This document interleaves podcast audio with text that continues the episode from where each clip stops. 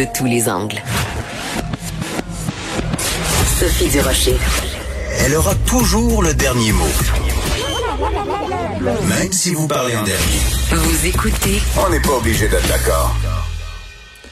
Comment le Québec se situe par rapport à d'autres pays, même si on est pour l'instant juste une province, comment on se situe par rapport à d'autres pays, à d'autres États euh, dans notre euh, réaction, dans notre combat face à la COVID-19? C'est des questions euh, qui sont très litigieuses. Il y en a qui disent on se, on se conduit mieux, d'autres ben non, c'est pire ou c'est comparable. Et il y a quelqu'un qui analyse ça régulièrement sur ses médias sociaux. C'est Patrick Derry, il est analyste en politique publique et à chaque fois, il arrive, disons, en regardant la situation avec le petit bout de la lorgnette. En tout cas, on peut dire ça comme ça. Patrick Derry est au bout de la ligne. Bonjour. Comment allez-vous, Patrick? Bonjour, ça va bien vous-même? Très bien, merci.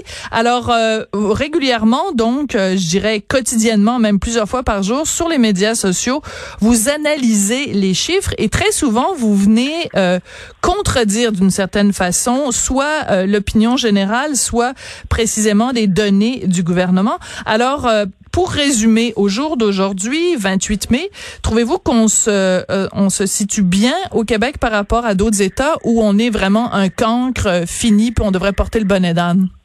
Bon, je n'irai pas jusqu'à dire qu'on devrait porter un bonnet d'âne, mais ça prend une bonne dose d'optimisme pour euh, trouver des bonnes nouvelles dans la situation du Québec.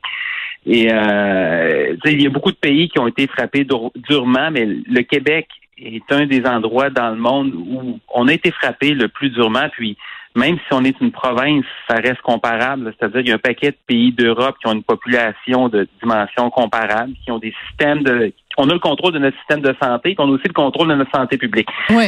Et euh, le bilan, malheureusement, n'est pas très, pas très, très flatteur. Puis même quand on compare à des, des, provinces voisines, hein, l'Ontario a une fraction de nos morts avec une population plus élevée.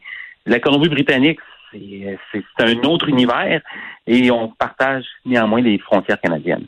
Ouais, et la Colombie-Britannique, il faut le spécifier quand même, dès qu'ils ont commencé à avoir euh, des cas, euh, la direction de la santé publique a dit la première chose qu'on doit faire, c'est euh, s'assurer que dans les soins de longue durée, qu'il y ait des gens dédiés et que les gens se promènent pas d'une institution à l'autre, ce qu'on n'a pas fait au Québec. Donc ça explique quand même une partie des choses.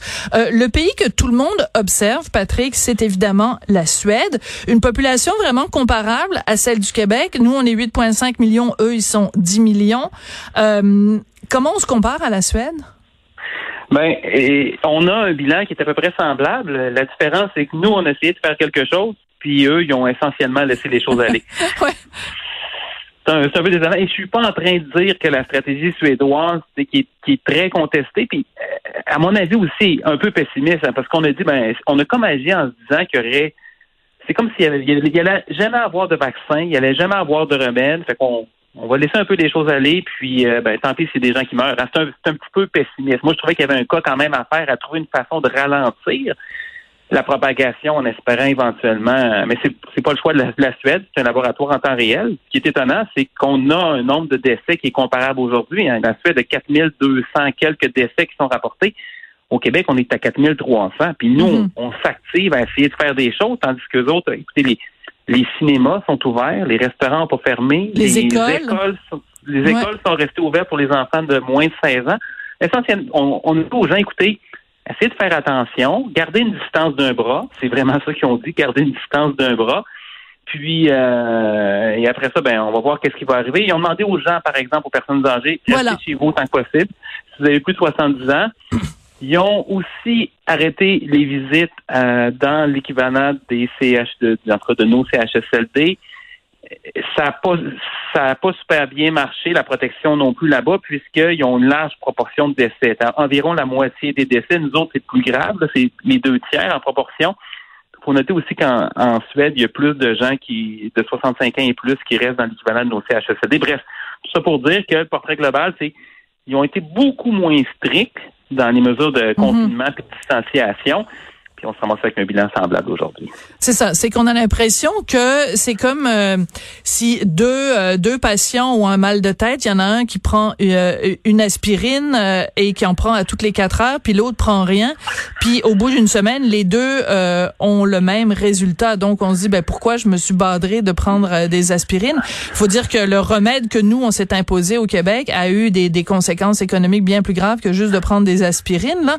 Donc est-ce que la conclusion qu'on devrait en tirer théoriquement vu que vous êtes analyste de politique publique, est-ce que c'est que le remède au Québec a été trop fort par rapport euh, aux gains éventuels qu'on aurait pu faire? Moi, je trouve qu'il a été mal placé. Euh, c'est-à-dire qu'à un moment donné, d'abord, dans une, dans une situation de crise, il faut que tu agisses de façon rapide et de façon décisive.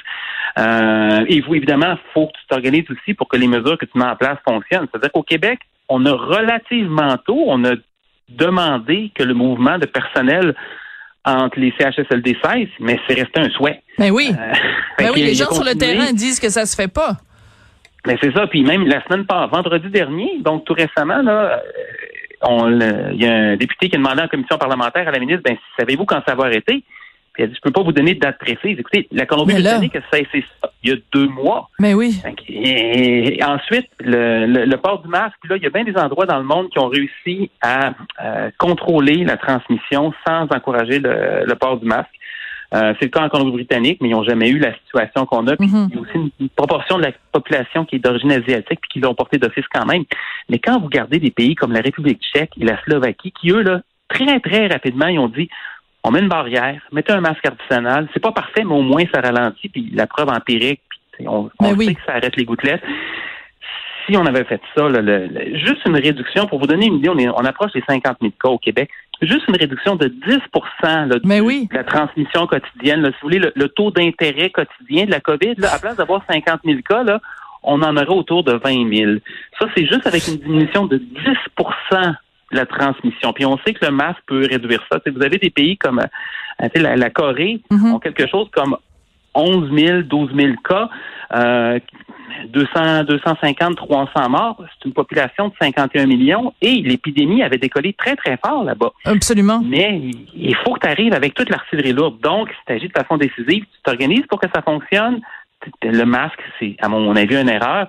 Puis après ça, ben là, c'est les, les, là, il y a une espèce d'effet qui a été difficile à arrêter parce que c'est rentré dans les CHSLD, ça s'est propagé aux hôpitaux, le personnel a été contaminé, le personnel est retourné euh, décourageant. chez eux dans les quartiers, euh, ramener le virus.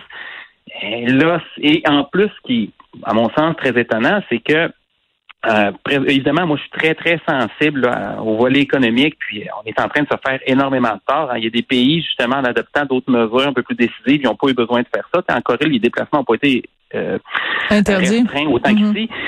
Mais euh, je, suis, je, suis, je suis sensible à, je suis sensible à ça. Mais on est en train de réouvrir alors que on est un des endroits au monde où on a encore sur une base quotidienne, c'est-à-dire aujourd'hui, hier, avant-hier, on a le plus de nouveaux cas, on a le plus de nouveaux décès, donc des fois deux, trois, quatre fois plus que des pays comme euh, l'Italie et la France, qui ont été très mm-hmm. sévèrement affectés. Mais eux, ils ont, ils ont, ils ont le nombre de cas qu'on a par jour, mais pour une population de 60 millions et plus. Donc un déconfinement beaucoup trop rapide théoriquement. Je veux absolument qu'on parle, Patrick, euh, d'une déclaration de François Legault toute récente où il a dit bon ben là il y a des gens qui arrêtent pas de comparer euh, le Québec euh, avec d'autres provinces ou disait qui comparaient Montréal avec des grandes villes dans le monde en disant ben il y a d'autres endroits c'est pire. Vous vous dites carrément c'est faux. Ben, c'est pas vrai. Là, c'est, écoutez, moi, c'est le premier qui l'a soulevé, c'est Raphaël Jacob. Moi, je regarde plus la, situation par pays. Raphaël Jacob, c'est un spécialiste de la politique américaine qui est, à, qui est un universitaire. Et il a noté, quand on regarde les populations de, de Philadelphie, de Boston et de Chicago, notamment, oui. euh, ben c'est pas vrai. C'est euh, la mortalité à Montréal est pas mal plus élevée. Euh, l'autre chose sur les comparaisons, euh, Monsieur Legault, il y a quelques mois, puis là, je comprends, c'est pas lui qui fait tout ça. À un moment donné, on lui fournit des lignes. Le premier mhm. ministre, il a des mains pleines présentement. Il y a plein de dossiers à avoir. Mais on lui avait fait dire aussi à M. Legault, il y a un mois et demi, deux mois, que, regardez, ici, on a juste quatre décès par million. L'Italie, l'Espagne sont rendus à 200. Moi, j'avais soulevé, je disais, c'est très imprudent comme comparaison parce que sont en avant de nous dans la, dans l'épidémie. Ben oui. Ça va changer. On vient de dépasser 500 décès par million aujourd'hui. 500 décès par million. 504 avec les décès qui sont annoncés aujourd'hui. Donc, euh, comment les, les, comparaisons sont pas parfaites. Hein. C'est sûr qu'il y a des pays qui comptent, qui comptent mieux leurs morts. Euh, mais on n'est pas le seul à le faire. La Belgique, l'Allemagne, la Suède, la France comptent 90% et plus de leurs morts. Puis même pour d'autres endroits, là, quand c'est rendu qu'à un moment donné, on a deux fois, trois fois, quatre fois la proportion, l'Ontario, là, on peut oublier la moitié de leurs morts.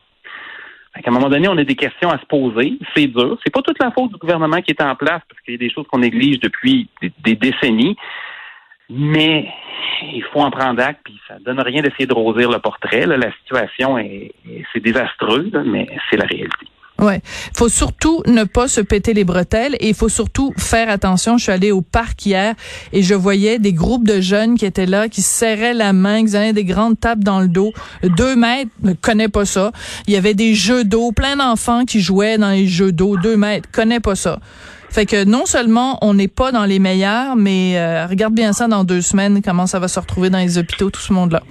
Moi, je, je, souhaite, souhaite, pas de malheur. Là, on n'a pas une grosse marge dans le système de santé. Puis, euh, mm. puis tu sais, on a mêlé le monde à dire que ça donne rien de porter le masque. Là, puis ça, ça, je pense que ça cause, ça cause un dommage. Puis, oui. Je souhaite pas que ça aille mal, mais mais la question du masque, c'est ça. Ben, il y a plein de gens, il y a Anima Macho, enfin, il y a plein de monde qui disent euh, comment se fait-il qu'on ait commencé par dire aux gens que ça servait à rien pour après dire ah ben non, finalement on vous le recommande. Euh, je veux dire, euh, c'est c'est pas compliqué là. C'est certainement plus intelligent de porter un masque que de tousser dans son coude. Hein? C'est plus sécuritaire. En effet, puis ça ça, ça, ça, coûte puis on ça coûte pas très cher non plus. Puis je veux dire une, protection imparfaite pour les autres, hein, c'est pas pour soi, le masque c'est pour les autres. Puis on n'a pas juste dit que ça servait à rien, on a dit pendant des mois que c'était dangereux, pas pendant des mois, pardon, pendant des semaines. Euh, ils ont fait la même chose en Suède d'ailleurs aussi. Puis, euh, en tout cas, ce serait trop long à expliquer ici, mais c'est pas basé. C'est, c'était vraiment un drôle d'argument qui n'était pas ancré dans la réalité. ça, ça fait beaucoup de tort aujourd'hui. C'est dur de demander aux gens de revenir en arrière. Les gens sont confus, puis ils prennent peut-être moins ça au sérieux. Puis puisqu'on leur dit, écoutez, c'est parfait, sortez dehors, euh, voyez-vous, ben on pense que on pense que c'est terminé, mais on le souhaite, tant mieux, tant mieux ça redescend, puis dans trois semaines, un mois, tout le monde est dehors, puis qu'il n'y a plus rien, mais il y a quelqu'un qui soulignait qu'il n'y a jamais eu dans l'histoire des pandémies, c'est jamais arrivé qu'il n'y ait pas eu de deuxième vague. Ah, mais il y a des gens qui disent le contraire, qui disent que les coronavirus, il n'y a jamais de deuxième vague. Souhaitons-le. Bon, en tout cas, ouais, c'est, on dit la science, la science, puis finalement la science parfois se contredit. Patrick Derry, on va continuer euh, à vous suivre sur les médias sociaux parce que c'est toujours intéressant d'avoir euh, différents points de vue pour être capable de se faire une tête. Vous êtes analyste en politique publique. Merci beaucoup, Patrick. Ça fait plaisir. Bonne journée.